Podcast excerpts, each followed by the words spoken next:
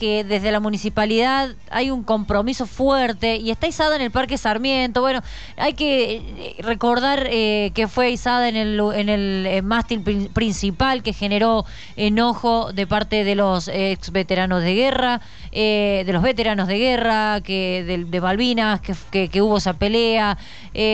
ahora este viernes estaba custodiado el mástil. Hay, hay algo raro, se está investigando eh, de dónde viene el odio. Recordemos, hay una placa, hay un compromiso del intendente que dice, como muestra de nuestro firme compromiso de construir una sociedad cada día más inclusiva, igualitaria y respetuosa, el estandarte flameará de manera permanente en nuestro emblemático parque. Y eso hay gente que le jode que realmente le jode. Vamos a hablar con eh, Ana Laura Torres, Vera, ella, bueno, es una referente del colectivo LGTB eh, y Q+, para a ver si de alguna forma podemos entender esto que está pasando. Ana Laura, ¿cómo te va? Buen día, gracias por atendernos.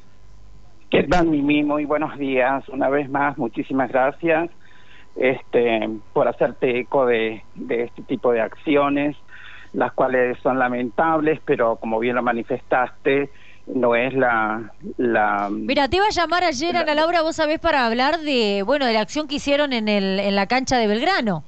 Eh, ah. Que después también podemos hablar de eso, porque eso es algo lindo, es algo positivo, pero, pero realmente las noticias malas muchas veces son las que ponen la atención de la prensa y también por ahí de la justicia, en este caso, que está investigando. Eh, ¿Qué es lo que saben ustedes? Eh, ¿Hasta dónde se puede llegar a saber? ¿Se puede ya constatar qué pasó? ¿Por qué no estaba el custodio, la custodia que tenía que estar ahí? no, no, no tenemos justamente por eso pedimos una, una pronta información al respecto.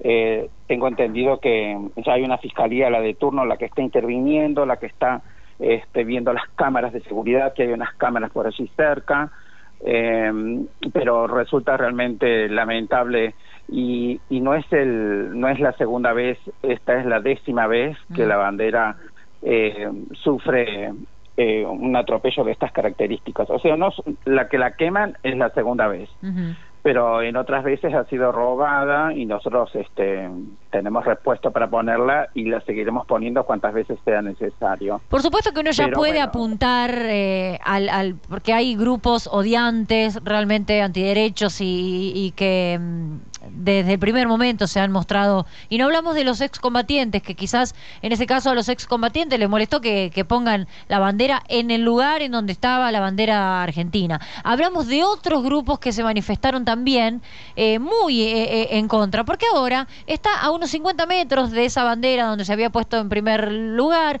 un mástil exclusivo, no tendría por qué molestar. Uno ya apunta más o menos a qué grupos intolerantes son. Ahora, lo que llama la atención es que si el municipio tiene un fuerte compromiso tal de poner hasta una custodia policial a la bandera y que vuelva a ocurrir y ya se sumen 10 ataques al emblema, eh, ya empieza uno a sospechar de que hay, acá hay algo más que un simple grupo de intolerantes.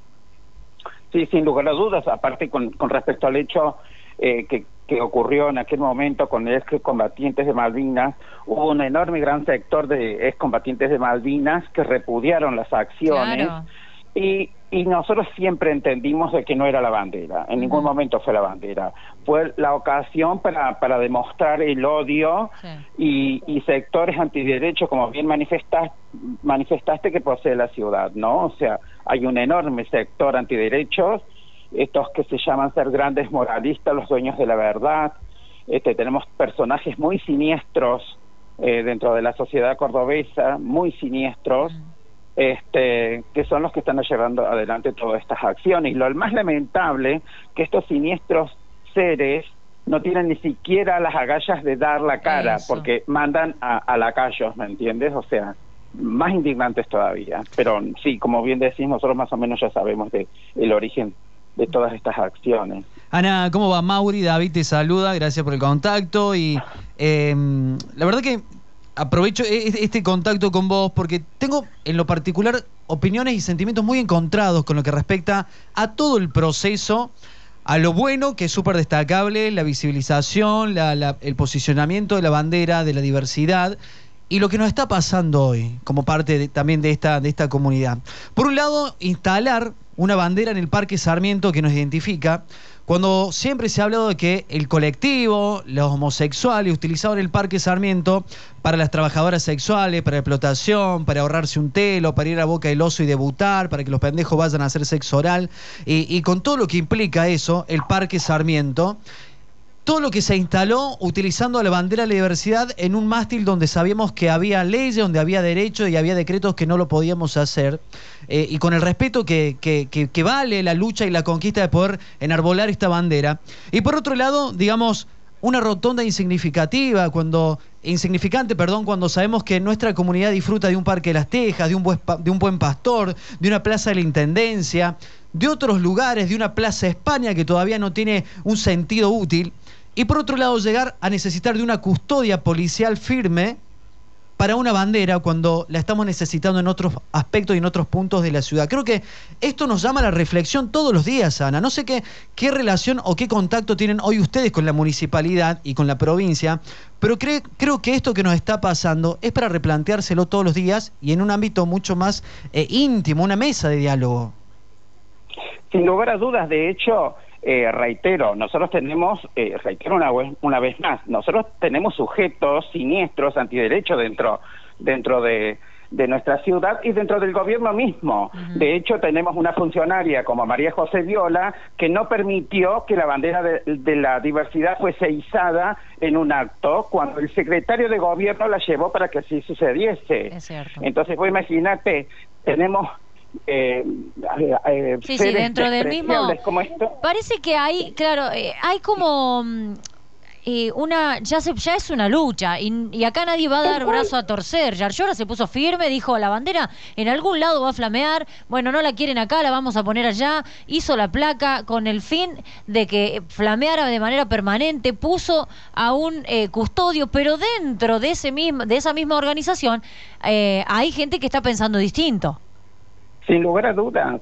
Y por otro lado, este, esto con, a colación de lo que manifestaba eh, David, eh, es cierto que la, la, bandera puede flamear en un sinnúmero de otros lugares, pero también es cierto que por primera vez en la historia de la ciudad de Córdoba, un municipio nos otorga, aunque sea un mínimo espacio de, de, de, visibilidad una, por primera vez en la historia, ah, y perdón por la grosería y la dirección, pero por primera vez en la historia de la ciudad de Córdoba, el municipio de Córdoba se enteró que tenía putos en la ciudad. Putos a las cuales hay que considerar, hay que atender, hay que asistir, y, somos seres que existimos, somos sujetos de derecho.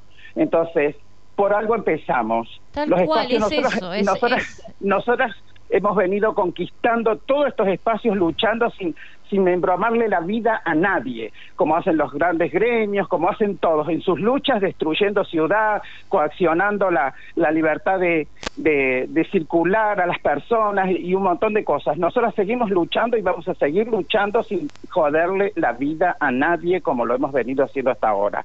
Entonces, hoy Creo tenemos que el valor, este pequeño espacio. Lo que tiene que entender la sociedad eh, y estos seres siniestros es el valor que tiene para la comunidad esa rotondita que dice, che, existimos pasamos por acá y ver todos esos colores y decir, mira, nos, nos visibilizan, se enteraron que existimos y no solo me veo acá reflejado en una bandera, sino que todo el que pasa acá sabe que en, Córdoba, como vos lo decías, hay putos, hay trans, hay lesbianas y, hay, y hay seres, personas que necesitan atención y visibilización, porque cuando no se visibiliza algo, cuando se oculta, no existe. Y por supuesto, al no existir, no tiene los derechos que tiene cualquier persona. Entonces, esa es la importancia de la bandera y ya, se, ya es una pelea por ocultar ocultar a estos seres, ocultar esta comunidad, ocultar a los travestis, ocultar a los a los putos. Ese es la, el fin de quemar una bandera, ¿no se entiende?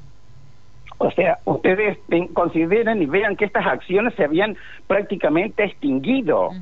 No es, no es casualidad que con el, el resurgimiento del gobierno anterior les dio fuerza a todos estos espacios para que hoy se crean con derechos a hacer lo que están haciendo.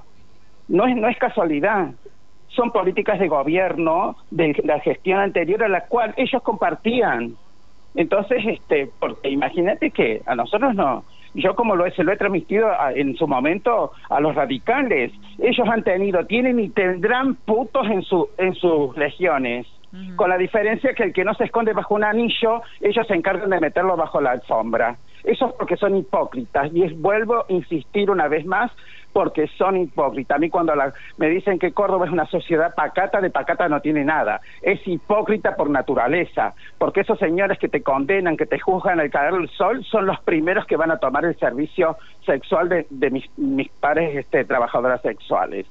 Entonces es lamentable, es una lucha de que evidentemente yo me voy a morir sin, sin poder ver este, los logros que, que, que debería estar, pero bueno, hoy tenemos hasta sectores del feminismo que se oponen a nuestra, participación en la las lucha. TERFs, las TERFs, un día hablamos de eso y, es un capítulo aparte, pero creo que también eh, son levantamientos sociales que se dan y con el tiempo y fricciones se terminan acomodando, son como, como eh, placas tectónicas que hacen falta que se muevan para que se acomode eh, todo en la sociedad. Ana Laura, bueno, es un trapo, va a volver a flamear las veces que haga falta hasta que estos seres siniestros desaparezcan o se cansen, porque hasta el cansancio vamos a estar apoyando la visibilización del colectivo. Gracias por este contacto y bueno, fuerza para todo el colectivo, a todas las compañeras y compañeros.